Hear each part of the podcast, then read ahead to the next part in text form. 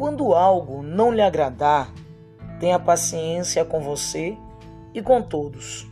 Procure aceitar e ver a beleza do aprendizado que está por trás de cada situação. A vida, ela é bela, ela é muito linda para que você sinta dor em qualquer acontecido. Dor a gente troca por amor. A escolha é sua. Ser caro ou coroa, ser joio ou trigo.